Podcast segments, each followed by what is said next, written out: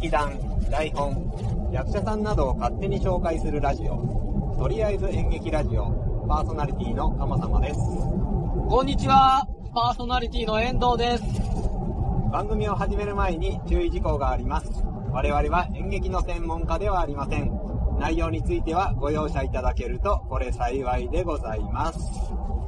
はい、遠藤君。はい。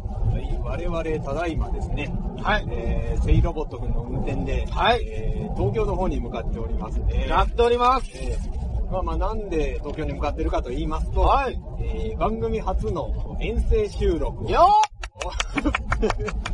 ー 遠征収録でございます。ね、えー行うために、はいえー東京に向かっておりますね。やってますねはい。で、まあ、高速に乗ってて手持ち無沙汰なんで、ええーちょっと収録をしようかなと。手持ち無沙汰だからやるんですか？まあまあ、そんな、そんな感じのああノリで。、そうでしたか。僕はもう30分随分喋ってる気がしますね。えー、実はね、ええ。えー、これまさかの2回目です。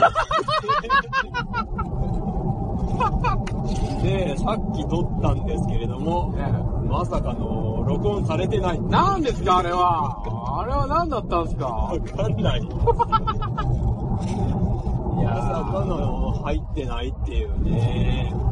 あるんですね、こういうこあるとん。ですね。ショック、ショックを隠しきれないです。そのようですね。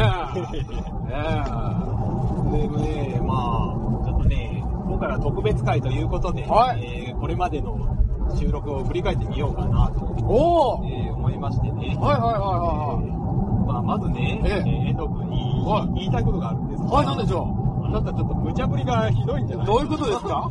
えー、何チャンドンゴのモノマネを フリー。ああ、ああ、あ田中邦衛の真似で、あ。ああ。最新作を紹介してはどうですか？あれはひどかったですね。全然入ってこなかったですもんね。情報が。あなたが振ったんですよ、だからそれも。言い直してましたもんね。ありましたね、ありましたね。あちょっとひどいんじゃないですか。ああ、ひどい、ひどいですね、本当に。はたまたあれだ嫁さんとの喧嘩のツイートを暴露してさ、何でしたっけ、あれ？え？だから、よ喧嘩してええ風呂に入ったら、んうん嫁さんに電気を消されて、それで、ええ。それで俺が真っ暗闇の中で体を洗うっていう。ありましたね、ありましたね。あれ面白いですね。それを、えー最近は喧嘩したんですか？最近はね、あのね、あの、きんぴらごぼうのラップをし忘れて、うそれで、そのまま冷蔵庫にししまったっていう。そうそれで喧嘩になりましたけど。どうしてそれで喧嘩になるんですか？だからそ、それはだって、やっぱラップをしせずにしまったらやっぱ怒られるんですよね。え、そう、そうじゃないかあ、あれで夕飯で食べた残り物にきんぴらごぼうあったんですね。うそれを、普通ならラップをして乾燥しないように、それから冷蔵庫に入れるっていう。忘れて、そのまま冷蔵庫入れちゃったから。で、次の日の朝ね、うん嫁さんがね、えおい、なんだこれ？つってね。そんな風に怒るんですか？おうそうそうや。そしたら、先輩なんて言うんですか？えー、すいません。もはや喧嘩ではないっていうね。あー、だからもう、こういうことがしょっちゅうなんでね、いちいち怒っていらんないですよね。怒っていられないというか怒られてるんじゃないですか。怒られてまあいちいち怒られてるんですよね。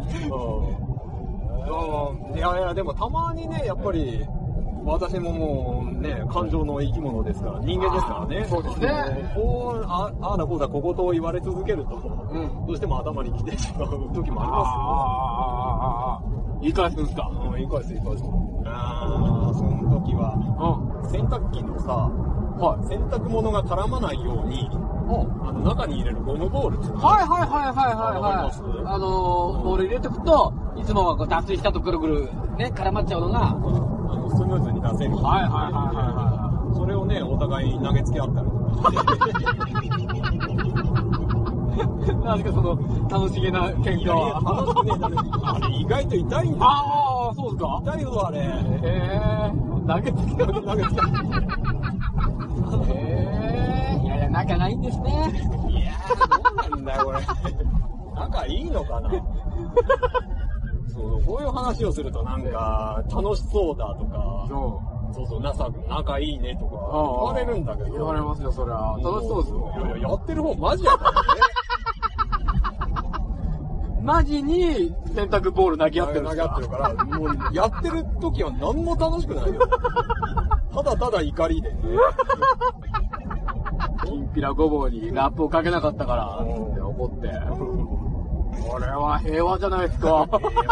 まあまあ平和っちゃ平和だよね、そんなことで。あ揉めるぐらいなんだからね。あまあそうですよ。えー、あなたのとこないですか、喧嘩。全くないですね。ないの？まだいつものパターンではぐらかそうとしてないか。いやー喧嘩ってなんかあったかなえー、ないな。だから卑怯じゃないマジ私がね、これだけ赤裸々にね、夫婦喧嘩暴露してるのにさ、いやー、ないですね。いや、僕ちゃんとあの、きんぴらごぼラップします。おーそれだけじゃないだろ、喧嘩の原因って。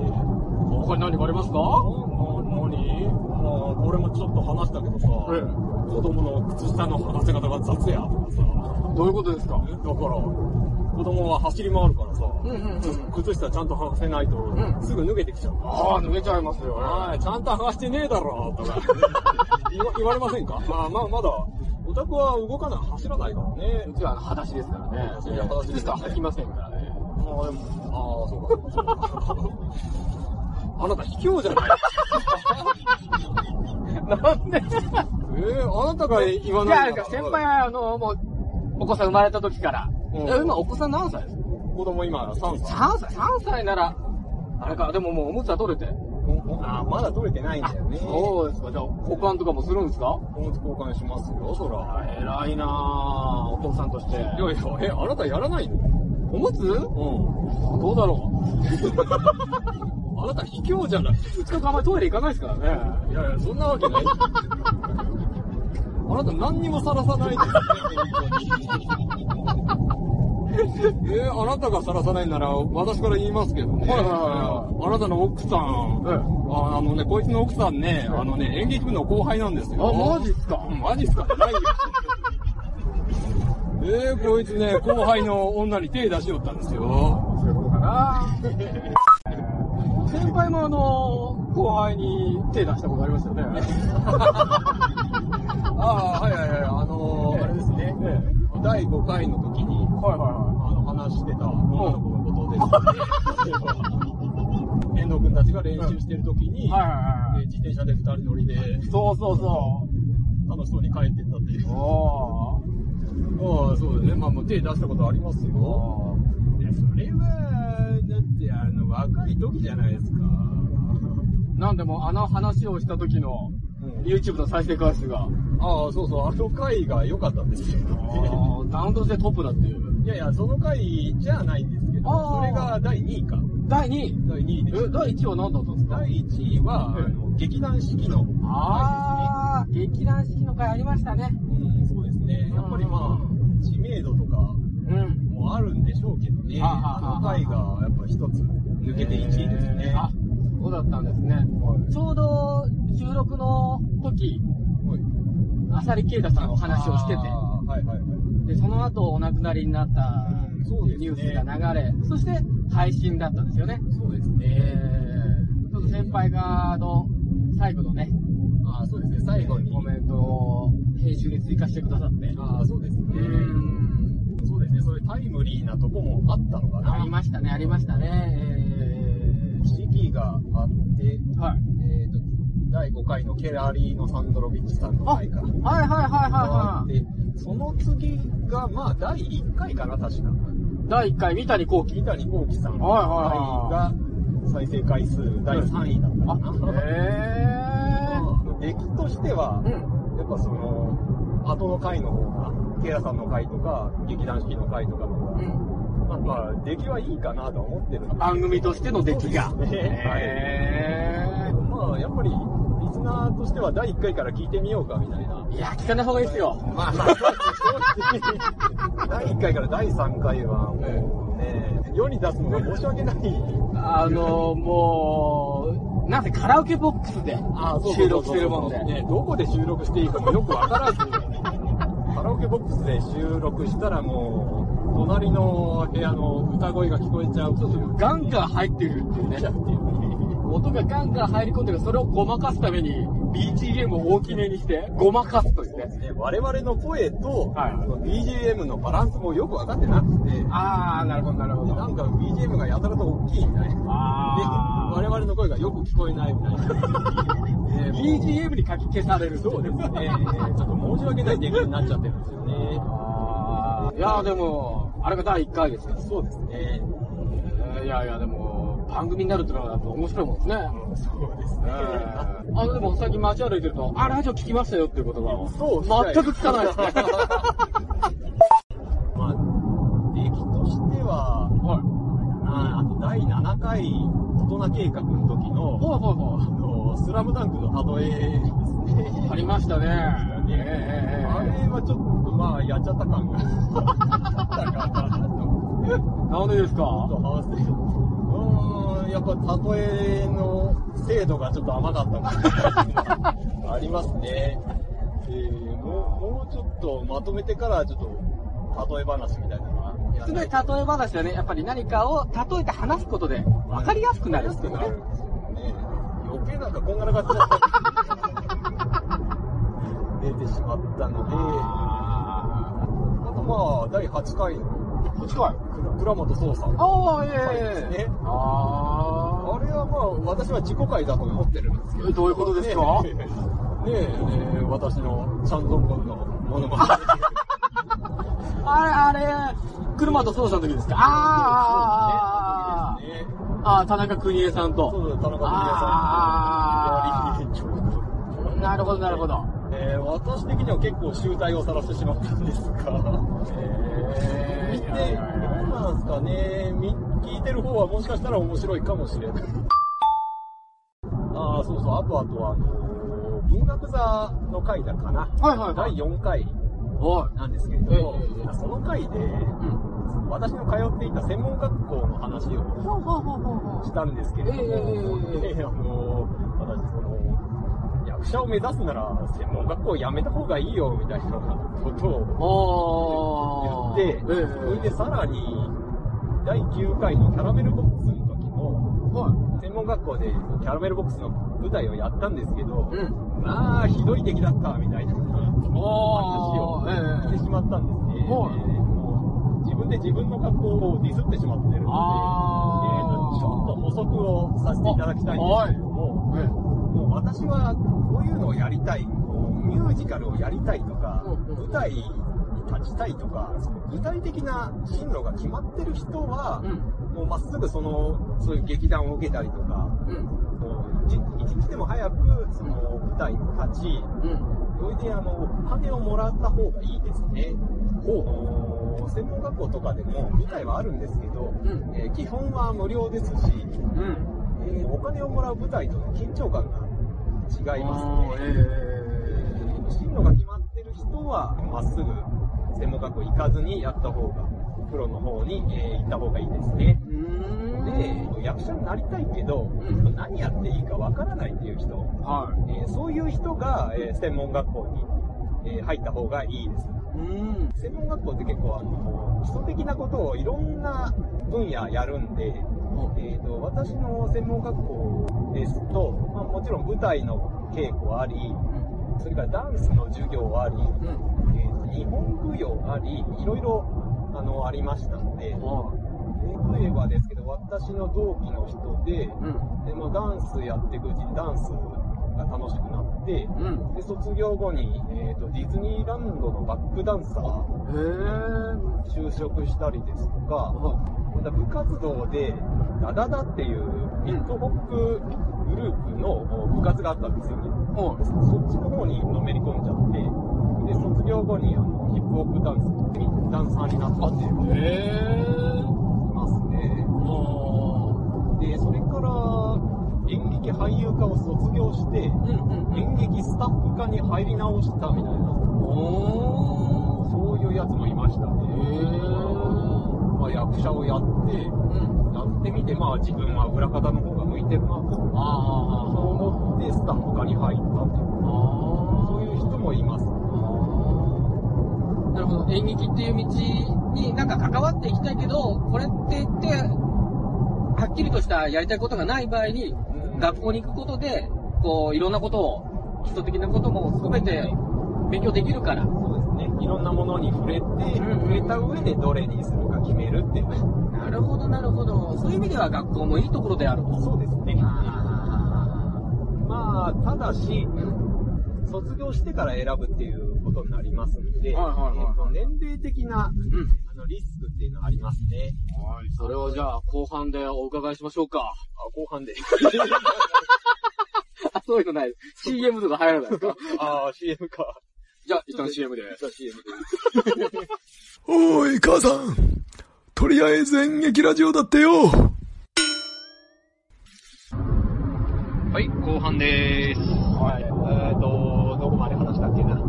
ああ、その、演劇を始めるなら若い方がいい。ああ、そうです、そうですねそれ。はどういうことまあまあ、普通の就職と同じで、ですかええー若い方が圧倒的有利なんで、あのあの演劇っていうものは。え。ええ。主役は若い人っていうのがもう土定番なのでね。ああ、ええぱ若いうちに舞台に立つうん。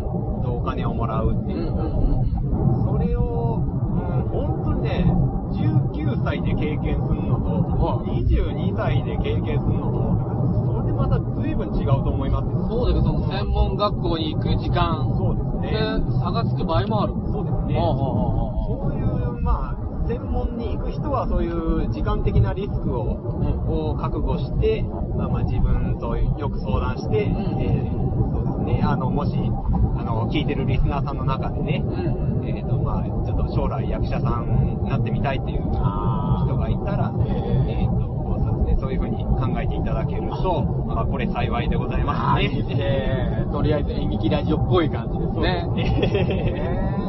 やはり、こういったラジオは若い人に聞いてほしい。ああ、そうですね。若い人に聞いてほしいですね。まあ、ちょうどね、このラジオ1周年というね、この企画なのであーそうですねね、東京へ行く中で、うんかつて18歳だった先輩がね、あー東京を目はい指して。東へ東へと向かってたわけですよね。そうですね。その頃の自分に、ここのラジオを送りたいっていう。ああ、まあそうですね。もし、その時の自分に一言声をかけるとしたら、うんどんなことを伝えたいですか？ああ、どうだろうね。今は今で、まあ、幸せなんですよ。ああ、うんうんうんうんうん。いや、まあ、もともとね、このラジオを始める、その、きっかけとなったのはね、伝えていきたいと。うん自分に子供が生まれて、この子のために自分は何ができるんだろうかと考えたときに、うん今まで自分が歩んできた演劇という道もあった。だけど、思ったような役者になったわけではないんだけれども、何か演劇に関わりながら、子供に伝えていけるものがあるんじゃないか。それなら、自分が歩んできたことを子供に伝えていきたい。そういった意味合いでこのラジオを始めたって聞きましたけど。自分の子供に役者になってほしいとは思ってないんですが、なるほど、なるほど。まあ単純にね、えポッドキャストを聞き始めて、え。はい。だからやってる人がほとんどあの一般人というか、うんうんうんうんうん。あの他に仕事をしながら、ええーとこのラジオ番組を配信してるんですね。うんうんうんうんで、まあだ、だったら俺でもできんじゃねえかなっていう。ああ、ああ、ああ。それが、あのまあまあ始めようと思った理由かな。で、何やろうかなってなった時に、うん私が持ってるものといえば演劇かなと。なるほど、なるほまあど。そういうわけで、んねあなたに声をかけました。ありがとうございます。えちなみに、こ声かけられた時どうでした？ー、どうっていうと？どうって？いや、もうまあ、まあ、二つ返事で OK くれましたけど。そうですよ。ええまあ、まあね、あなたは昔からそういう性格だから、も迷わない、えーように見える。いやいや、楽しそうだなと思ったんでね。うん調べるの楽しいですよ。演劇もそうだと思うんですけども、高校時代のね、は演劇部も楽しかったですし、はそれからもうね、いろいろやりたくて、やったりね、うまくいかなかったりする中だけども、まあ、必ずしも全てがうまくいくわけじゃないんだけども、やっぱりこの作り上げてる時間っていうのはね、大変豊かだなと。い。そうですね。ねまあ、とにかく、これから収録なんで、そうですね。はいあ、はいもう高速降りますね。そうですね。いよいよはい。東京の街の中に入ってきましたね。はい、そうですね。いや、ワクワクしますね。そうですね。えさあ、どうなるか。えついにこの後、1周年記念のゲストに、はい私たちは会いに行くわけですね。そうですね。はいはいはい1周年記念として、ええーゲストの方をはい呼んでますので、はい。えーと、そちらの方も、えまあまあ、今回とはまた別枠の配信になると思いますが、ここは1ヶ月後もしくは2ヶ月後になりそうだといそうう、ですね。え無駄に期待を高めて。はい。はい。はい、どうも、かまさまでございます。えー、遠藤くんはここにはいません。えー、私一人で収録しております。えー、実はお便りをいただきましたので、えー、紹介したいと思います。ハッシュタグでいただきました。えー、フリーダムチンパンジーの佐藤さんからです。演劇部の手伝いで、ポスター書いたり、照明やったりしていました。映画部でそういえば演技もしていたなぁ、かっこ、ど下手でしたが。写真部で全国大会に行った時見た演劇部門に感動した思い出があります。ところで、僕の好きだった劇団隠す子をご存知でしたら取り上げていただきたいです。といただきました。ありがとうございます。演劇部で、えー照明をやり、えー映画部で演技をやり、えー写真部で全国大会に行ったということで、佐藤さんいろいろやられておりますね。で、佐藤さん現在、あの、フリーダムチンパンジーというバンドをやりながらですね、と私と同じポッドキャスターなんですね。えーフリーダムチンパンジーポッドキャストっていう、ポッドキャストを配信しておりまして、えっ、と、私も聞いてるんですけれども、あの、こちらも非常に面白いんで、えーぜひ、えーご興味持たれた方聞いてみてください。で、あの、せっかくこんなお便りいただいたんで、えっ、と、ちょっとお話ししたいんですけど、演劇部にも、あの、全国大会があるんです。あの、これ知らない方結構いると思うんですけど、あの、野球に甲子園がありますよね。で、他の運動部とかにも、あの、インターハイがあるように、演劇部とか、まあ、写真部にも、あの、全国大会があります。で毎年、運動部と同じ時期、8月にですね、えー全国高等学校総合文化祭、え略してまあ総文祭っていうんですけれども、えこちらが開催されます。これまあ要するに、えーほぼすべての文化系の部活の全国大会ですね。主な部門としてはですね、あの演劇、吹奏楽、えー写真、書道、弁論なんていうのもありますね。それから囲碁、将棋、百人一首、新聞、マーチングバンドなどなどですね。えーと、まあ、これらの、あの、全国大会を一箇所で一気にやってしまおうっていうのが、えー、総文祭ですね。で、えー会場は、あのー毎年各県で、えー持ち回りで、えーやっております。これは運動部とかと一緒かな。えー去年は長野県、えーで、えー今年は佐賀県で開催されるそうです。だからあの、会場が結構近かったりするんで、あの、佐藤さんみたいにですね、あの、写真部で、え出場したけど、あの、演劇部門を見に行ったりすることができるということですね。で、あの、公式のホームページもありますんで、えーご興味持たれた方は、えーぜひ、えーチェックしてみてください。さて、あの、佐藤さんからいただいた、劇団隠す子なんですけれども、えーこちらの方も、えー紹介したいと思います。えー劇団隠す子がですね、えー1987年に結成されました。えーメンバーはですね、えー男性6人ですね。とまず主催の方、こちらが、えー中村育二さん、えーそれから岸博之さん、井上隆さん、山崎直樹さん、近藤京美さん、原田修一さん、こちらの6名になりますね。で、えーこちらの6人で、えー、全ての公演を行っておりました。えー加入、脱退、客演、一切ないですね。で、またこの6人が、あの、ゴスペルのグループとしても、えー活動しておりまして、えー CD も、えーリリースしているということですね。えーなんで、舞台上でもですね、えー中村育二さんが、あの、ギターを弾いて歌うシーンですとか、えっ、と、6人全員でアカペラソングを歌ったりするシーンが、必ず、えー含まれております。で、私もあの YouTube で見たんですけれども、とにかくあの、テンポと間がもう絶妙でですね、えー6人の息がぴったり合ってるっていう感じですね。で、あの、さらにそこに歌とかゴスペルが入ってくるんですよ。